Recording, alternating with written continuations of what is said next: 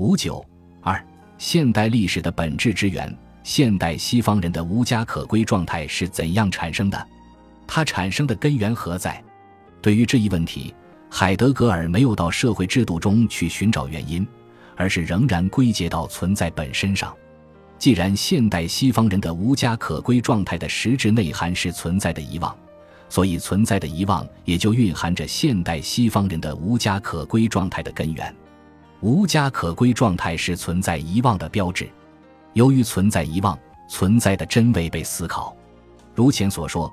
遗忘存在的一个表现，就是现代西方人乃至从柏拉图时代以来的西方人，总是只研究存在者和只处理存在者。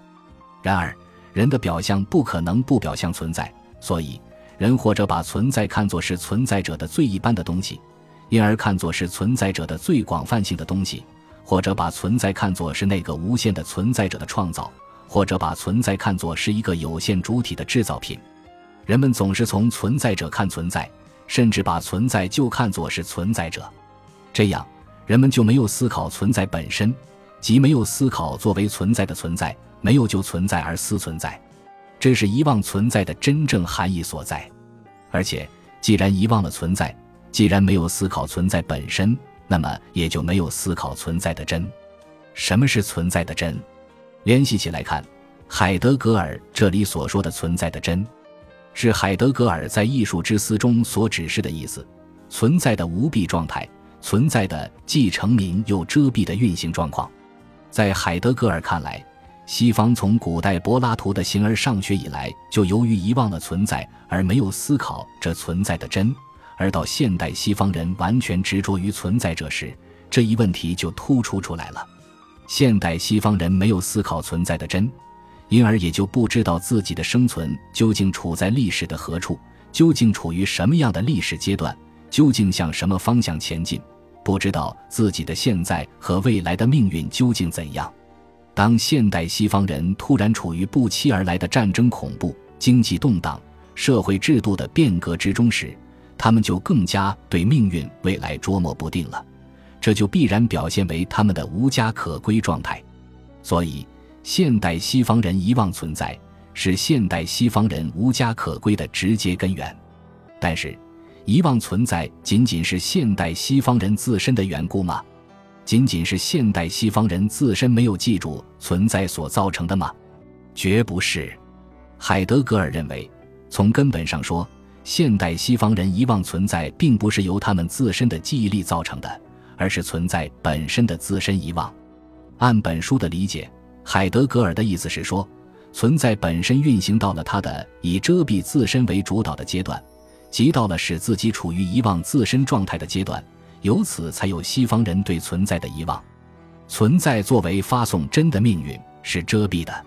世界命运在诗中透露出来。但它作为存在的历史还未成为明显的。现代西方人对存在的遗忘是存在自身遗忘的表现，所以现代西方人的无家可归状态，归根到底是由存在的历史所决定的，是存在的命运，而这又是通过形而上学的产生和发展而表现出来的。这种无家可归状态，确切地说，是由存在的命运以形而上学的形式产生的。通过形而上学加以巩固，并且同时被形而上学作为无家可归状态掩盖起来。海德格尔指出，由此必须从存在的历史的维度来思考现代西方人的无家可归状态这一世界命运。从这一根本的维度来看，历史首先并不是作为发生而发生，而发生也并不是一去不复返。历史是从存在的真的命运而活动的。当存在给予自身时，存在就到来为命运；但在命运的意义上，这是说存在给予自身而又不给予自身。这样，在历史中就不是人，而是来源于存在的真的历史性本质在演历史这场戏。人的生存在这场戏中就只能是又起又伏的。在海德格尔看来，既然存在决定着人的历史性本质，那么存在也就决定着人的精神活动。哲学或形而上学的历史，黑格尔把历史规定为精神的发展史。形而上学作为体系，通过黑格尔才第一次把他的绝对的被思过的本质形诸语言，正如形而上学是真的一样，黑格尔对历史的规定也是真的。马克思认为历史是物质生产的发展史，认为经济生产是历史发展的决定性力量，而尼采提出强力意志是世界的本质，历史即是强力意志的追求史。无疑，马克思和尼采的思想都是对形而上学的颠倒。但这种颠倒与黑格尔的绝对的形而上学都属于存在之真的历史，正是由于他们都出自存在的历史，他们就超出或摆脱了一般的意见范围，对他们的各种反驳都无济于事。海德格尔指出，同样也必须这样来看待唯物主义以及共产主义学说。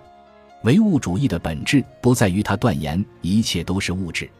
而在于一种形而上学的规定，即一切存在者都显现为劳动的材料。这种形而上学规定，现代人的技术劳动即是把现实的东西作为对象来处理的过程。唯物主义的本质即隐藏在这种技术劳动的本质之中，而技术劳动在本质上则是那个处于遗忘之中的存在之真的一种历史性命运。共产主义学说也是如此。人们可以以种种不同的方式来反驳共产主义学说，但从存在的历史来看，确定无疑的是，在共产主义学说中，一种关于世界历史所示的东西的基本经验被表达出来了。如果把共产主义只是作为党或世界观来看待，那就像是把美国制度仅仅看作是一种特殊的生活情调一样，思考的太肤浅了。也就是说，按照海德格尔的意思。共产主义学说的出现也属于存在的历史，也是由存在的历史所决定的。应该指出，虽然海德格尔是从存在的历史来看待共产主义学说的，他却看到了共产主义学说出现的历史必然性，看到了共产主义学说中所包含的具有世界本质意义的东西，这无疑是深刻的。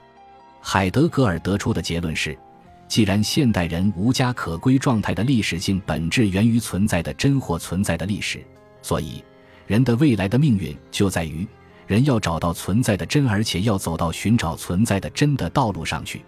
这就是说，人的未来的历史说到底也在于听从存在的真的召唤，思考存在之真的命运，看护存在的真。在本章的开端处，我们已经指出。海德格尔在这封信中所使用的“存在”的意义就是大话，因此，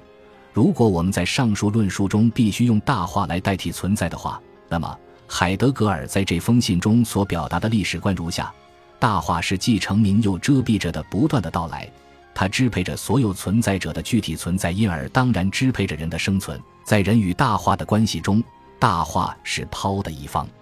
人是被抛的一方。人不是大话的主人，而是大话的看护者。现代人陷入了无家可归状态，都是由大话所规定的。因为大话运行正处于遮蔽状态、占主导地位的阶段，现代人类不可能深入认识大话的真。历史归根到底是大话的历史，人类的历史只能受大话的历史所支配而起伏不定。总而言之，海德格尔从一般的理论上认定。人类的历史是由大化的历史所支配、所决定的。人类处于什么样的历史阶段，人类的特定的历史生存状况是怎样的，都是大化的命运，是人类自己所无法改变的。海德格尔的这一观点，明确地表明了他后期人学思想的实质。他四十年代末对现代人类科学技术活动的思考，就是以他自己在这里所提出的观点为前提的。